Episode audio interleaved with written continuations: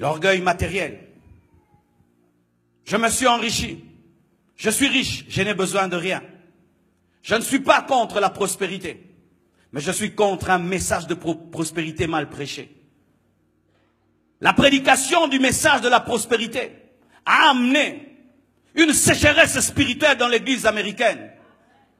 Au point où aujourd'hui, c'est difficile même de prendre certains d'entre eux, leur dire, viens prêcher en Afrique, il va te coûter 100 000 dollars. Alors que lui s'est converti gratuitement. Il faut que tu vires dans son compte en banque 100 000 dollars pour qu'il vienne donner une prédication. C'est de l'escroquerie. Tu auras une voiture, tu auras une maison.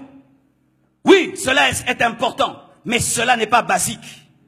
La Bible dit, cherchez premièrement le royaume de cieux et sa justice, et le reste sera donné par-dessus. Et vous devez savoir ceci dans la vie. Il y a le temps pour patienter, il y a le temps pour souffrir. La vie chrétienne est une formation. Ce n'est pas que tu te convertis aujourd'hui et tu auras tout du coup. Et ce n'est pas tout le monde qui sera millionnaire, ce n'est pas tout le monde qui sera milliardaire, mais Dieu verra que tu ne manques de rien. Si chaque fois nous devons prêcher maison, voiture, maison, voiture, nous sommes des idolâtres, nous sommes des matérialistes. Et ainsi, nous jugeons la spiritualité des gens à l'église en fonction de ce qu'ils ont. Si tu es riche, donc tu es délivré, archi faux. Il y a des riches qui sont possédés, des riches qui sont possédés. Et si tu es pauvre, tu es maudit. Mes frères et sœurs, je vous dis, les apôtres n'étaient pas riches, mais c'était des hommes remplis du Saint-Esprit. On juge la grandeur d'un homme de Dieu en fonction de son compte en banque, en fonction de son jet, en fonction de sa veste, en fonction de sa cravate. Vous aurez, vous aurez, on vous prêche les poches au lieu de vous prêcher les cœurs. Alors que la Bible dit, je souhaite que tu prospères à tous égards, comme prospère l'état de ton âme. La prospérité doit commencer à l'intérieur, avant de se manifester à l'extérieur. Et la priorité de Dieu, ce n'est pas de remplir ton compte en banque, c'est de remplir ton cœur.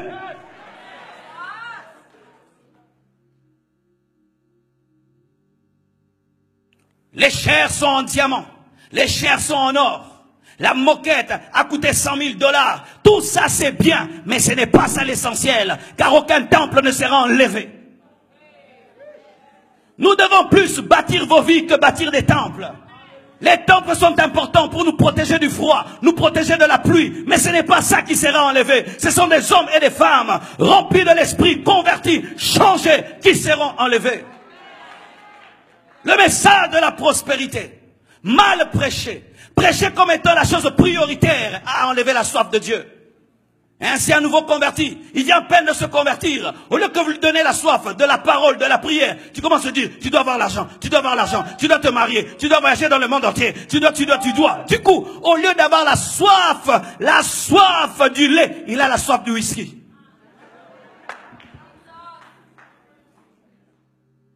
Béni soit Dieu, nous, pour les temps où nous nous sommes convertis. Pendant plus de cinq ans, tu n'entends même pas qu'on te parle que tu seras millionnaire. On te dit Jésus revient bientôt, Jésus revient bientôt, Jésus revient bientôt. Tu te sanctifies. Et puis un jour on dit, il peut aussi te rendre riche. Ah, ah bon? Mais aujourd'hui, à peine converti, qui va m'épouser? Est-ce qu'un bébé pense au mariage? À peine converti, Dieu donne une voiture. Est-ce qu'un bébé pense conduire une voiture? Au lieu de rechercher le baptême du Saint-Esprit, la communion avec Dieu, lire ton Nouveau Testament. Tu n'as même pas maîtrisé ton Nouveau Testament, mais tu veux compter des millions. Et la prédication se transforme en cours de marketing, de management, avec un peu de Jésus. Et les prédicateurs deviennent des marketeurs, au point où sans même l'onction du Saint-Esprit, on peut prêcher ce qu'ils prêchent. Comment fonder ton entreprise? Comment bâtir ton entreprise? Oui, c'est bien, mais comment apprendre ça à l'université. Bien-aimés frères et sœurs, dans un pays aussi capitaliste, il y a le piège de ne prêcher que la prospérité. Et quand j'entends un homme de Dieu comme le pasteur Samuel, qui est ici aux États-Unis, et qui prêche ce qu'il prêche, ah, quel courage! Quel courage! Quand on regarde votre nation, les buildings sont grands, les voitures sont grosses, tout est gros. tout est grand, tout est gros, les pizzas grands, tout est grand, tout est gros, gros, les verres grands, tout est gros, tout est grand, les voitures, les maisons, tout est grand, tout est gros, tout est grand. Et si tu peux pas avoir une petite voiture, si tu as une petite voiture, oh non, Dieu ne m'a pas béni, Dieu m'a pas béni, il faut une grande voiture, une grande maison, une grande, une grande, une grande. Le matériel ne remplira jamais ton cœur. L'homme le plus heureux du monde n'est pas l'homme le plus riche du monde. Je répète, l'homme le plus heureux du monde n'est pas l'homme le plus riche du monde. Qu'on ne vous trompe pas. Si tu ne trouves pas le bonheur en Christ, l'argent ne te donnera pas le bonheur. Ce n'est pas que je suis contre la richesse. J'ai besoin d'argent pour être une source de bénédiction. J'ai besoin d'argent pour servir Dieu. Mais l'argent n'est pas mon maître. Je ne pense pas à l'argent le matin.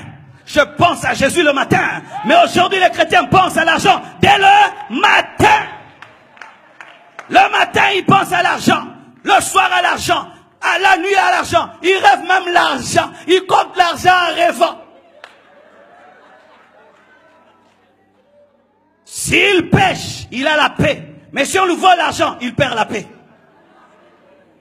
C'est ainsi que même dimanche, vous acceptez de travailler pour gagner plus. Vous qui travaillez dimanche pour gagner plus, vous êtes des cupides, vous êtes des cupides, vous êtes des idolâtres, vous êtes des cupides, vous êtes des cupides, et vous êtes des cupides, des cupides.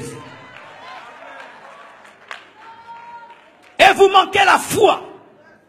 Lundi, tu n'étais pas à l'église. Mardi, tu n'étais pas à l'église. Jusqu'à samedi, c'était boulot. Et puis ton chef te dit, mais si tu travailles aussi dimanche, je t'ajoute un petit 500.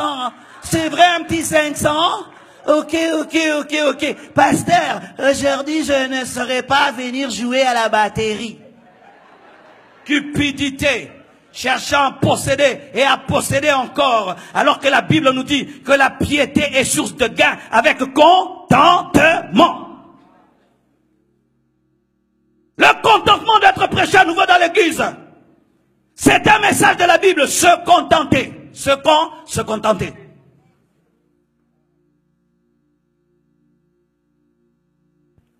Tu viens à l'église et tu regardes combien j'aurai, combien je posséderai.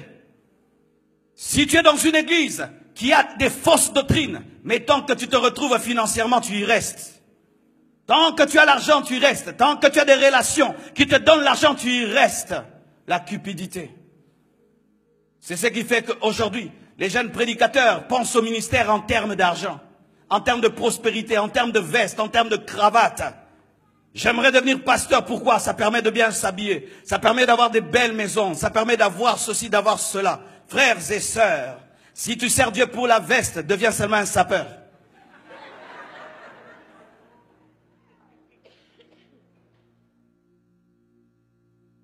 Je ne suis pas contre la bénédiction, je ne suis pas contre la richesse, je ne suis même pas contre la prospérité, mais toute chose doit être mise à sa place.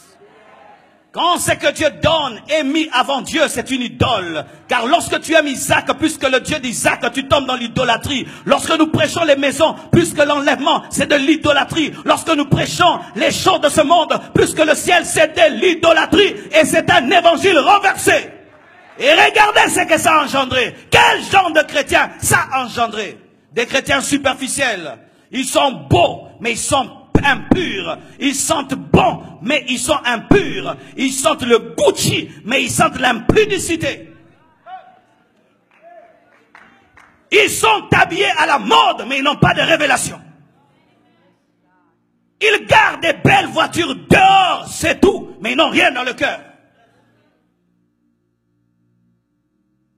Non que je fais l'apologie de la pauvreté et qu'il faut être pauvre. Non, tu dois nourrir ta maison, tu dois payer les factures, mais tu dois d'abord chercher Dieu, d'abord, et le reste te sera donné par-dessus. Cherche Dieu d'abord. Travaille, mais que l'argent ne devienne pas ton Dieu, ne devienne pas ton maître, mais soit ton serviteur. Et tu es capable de t'enrichir, afin que tu deviennes une source de bénédiction pour plusieurs.